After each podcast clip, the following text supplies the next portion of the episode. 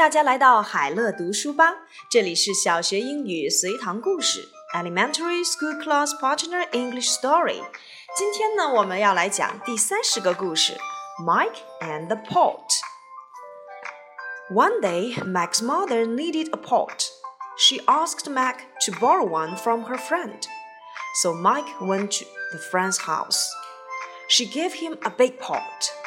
On the way home, Mike put it down on the road and looked at it.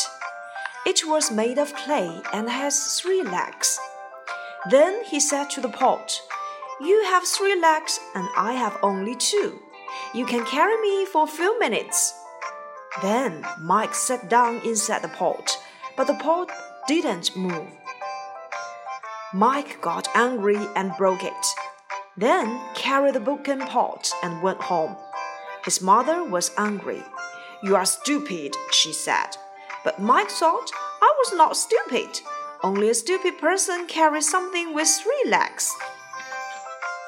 麦克和锅。一天，麦克的妈妈需要一口锅，她让麦克向他的朋友借一口锅。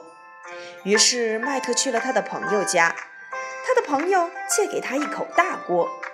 在回家的路上， 麦克把锅放在了路上，看了看它，它是一口由粘土制成的三条腿的锅。然后他对锅说：“你有三条腿，而我只有两条腿，你应该背我一会儿。”然后麦克坐在锅里，但是锅一动也不动。麦克很生气地把锅打破，然后拿着破锅向家里走去。到家后，他的妈妈很生气地说：“你真笨。”但麦克认为我不笨，只有愚蠢的人才带回三条腿的锅。Questions number one: What does Mike's mother need? 麦克的妈妈到底需要什么呢？